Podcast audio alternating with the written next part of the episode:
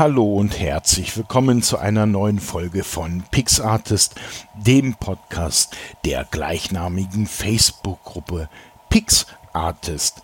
Wie ihr die Gruppe findet, seht ihr in den Shownotes. Da ist nämlich ein Link angeheftet. Ansonsten könnt ihr gerne kommentieren. Das macht ihr am besten einfach unter der Folge im iTunes, wo auch immer oder auf sendekasten.de. Den Kasten mit einem C, nicht mit einem K, dann findet ihr die Seite auch. Da findet ihr rechts ein Bereich Kontakt und da könnt ihr zum Beispiel entweder ein stinknormales Kommentar senden. Unter dem Punkt haben wir noch Themen. Da könnt ihr übrigens auch ein Fotothema vorschlagen oder ihr schickt mir einfach ein Audiokommentar und das schmeiße ich dann am Ende einer jeden Folge ran.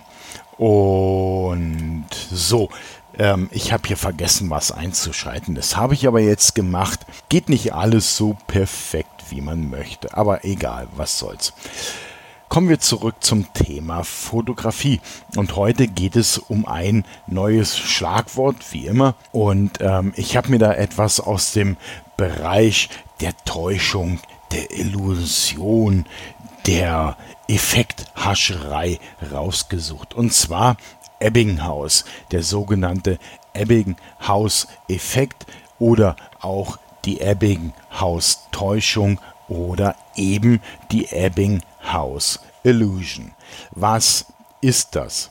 Ähm, ihr habt alle bestimmt schon mal dieses ähm, Ebbinghaus-Bild gesehen. Was sieht man da? Man sieht einen roten Punkt und dieser rote Punkt ist von ähm, schwarzen, also von acht schwarzen roten Punkten umgeben. Die acht schwarzen roten, nee, äh, oh Gott, das bin ich ja völlig durcheinander. Also, wir fangen nochmal an. Ihr seht einen roten Punkt und dieser rote Punkt ist von acht schwarzen Punkten umgeben. Die acht schwarzen Punkte sind etwas größer als der rote Punkt in der Mitte. Dadurch, das sieht man, der rote Punkt ist kleiner. Daneben findet ihr den Kreis nochmal. Ihr findet den roten Punkt. Er ist wieder von acht schwarzen Punkten umgeben. Nun aber sind die acht schwarzen Punkte kleiner als der rote Punkt. Und wenn man beide Bilder nebeneinander betrachtet, dann fällt das mit den acht schwarzen Punkten jeweils schon auf, aber es findet im Gehirn etwas ganz Interessantes statt. Und zwar haben wir das Gefühl, dass der rote Punkt mit den acht schwarzen kleinen Punkten bedeutend größer ist als der rote Punkt mit den acht schwarzen großen Punkten drumherum. Ich habe euch das Bild einfach mal mit rangehangen, weil es ist total schwer, stelle ich gerade fest, zu erklären. Okay, was passiert da? Unser Gehirn kriegt es schlicht und einfach nicht auf die Reihe. Es geht davon aus, dass hier schon eine Größenveränderung stattgefunden hat. Die schwarzen Punkte, das sehen wir auch. Und ähm, setzt voraus, dass natürlich sich jetzt auch der rote Punkt verändert hat. Und das ist falsch. Das ist eine Täuschung. Der rote Punkt ist in beiden Bildern exakt gleich groß. Wer es nicht glaubt, Bild hängt dran, einfach nachmessen. Ebbinghaus-Effekt. Nun, ähm, ist das schlimm? Nee, ist es nicht. Wir lassen uns ja gerne täuschen. Der Mond am Horizont wirkt größer, als wenn er oben, ich sag mal, im Zenit steht, weil wir durch den Horizont eine direkte Bezugslinie haben. Bäume, Häuser, Schornsteine, was auch immer. Aber im Endeffekt ist es der gleiche Mond. Er ist genau gleich groß. Er bläht sich ja nicht frühs oder abends, wenn er äh, aufgeht, auf und ähm, wird dann dünner.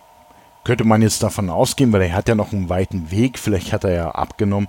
Aber nein, es ist der gleich große Mond, nur unser Gehirn, also unsere Augen nehmen das Bild auf. Das Gehirn sagt, Moment mal, das Haus ist so und so groß, also muss der Mond dahinter bedeutend größer sein. Und wir empfinden ihn auch bedeutend größer. Und dann sagen wir, hey, cool, rennen mit der Kamera raus, machen ein Foto und schauen uns das Bild an und denken so, hm, Okay, so spektakulär war es ja denn doch nicht, weil die Kamera lässt sich nicht täuschen. Im Übrigen lassen sich Kinder bis zum siebten Lebensjahr auch nicht täuschen. Man hat Studien durchgeführt, in denen sich herausgestellt hat, dass ähm, Kinder bis zum siebten Lebensjahr von diesem Ebbinghaus-Effekt zum Großteil nicht beeinflusst werden. Danach geht das Ganze dann los und auch sie fallen in die Täuschung. Ist aber halb so wild, wir können damit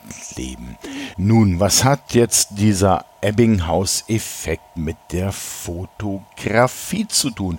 Ähm, ganz einfach. Ich kann natürlich durch das Setzen von Motiven in meinem Bild eine Illusion erzeugen. Ich kann Dinge größer wirken lassen oder eben kleiner wirken lassen, als sie tatsächlich sind. Nehmen wir den schiefen Turm von Pisa. Wenn ich mich daneben stelle, ist der Turm einfach mal größer als meine Person. Klar, logisch.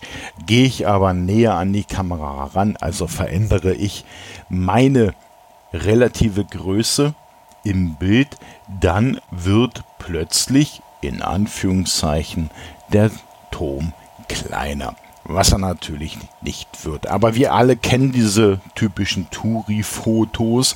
Ich lege mal meine Hand oben auf den Turm und halte ihn fest. Ja, ähm, schöne Fotos, ganz klar, nein.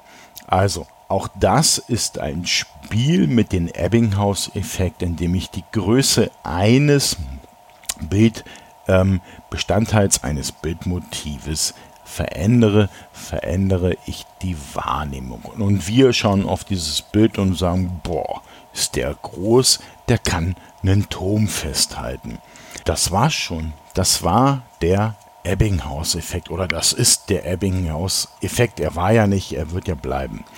Ähm, vielleicht habt ihr ja auch so eine Bilder gemacht. Vielleicht habt ihr ja auch mit diesen ähm, Größenverhältnissen mal gespielt. Dann schmeißt sie doch einfach mal in die Gruppe und zeigt uns eure Resultate. Ihr Lieben, das war schon. Für alle, die noch nicht in der Gruppe drin sind, wenn ihr da rein wollt, ganz einfach.